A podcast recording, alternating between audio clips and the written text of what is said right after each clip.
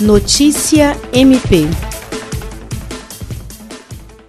para orientar a atuação de promotores de justiça que atuam na área da infância e juventude, o Centro de Apoio Operacional de Defesa da Criança e do Adolescente, Educação e Medida Socioeducativa emitiu uma nota técnica sobre o funcionamento dos conselhos tutelares durante a pandemia da Covid-19. Segundo a coordenadora do CAOP, promotora de justiça Vanessa Muniz, cabe aos municípios decidir sobre o horário de funcionamento desses órgãos enquanto durar a situação de emergência, bem como garantir toda a estrutura necessária para que as atividades não fiquem prejudicadas. Nas cidades em que o atendimento remoto for adotado, a medida deve ser amplamente divulgada, bem como os meios de contato que forem disponibilizados para a população, como e-mails e telefones funcionais de coordenadores e conselheiros tutelares. O atendimento presencial deve ser mantido apenas nos casos em que for necessário, adotando cuidados para evitar o contágio pelo coronavírus, entre os quais uso de máscaras, luvas e álcool em gel. Jean Oliveira,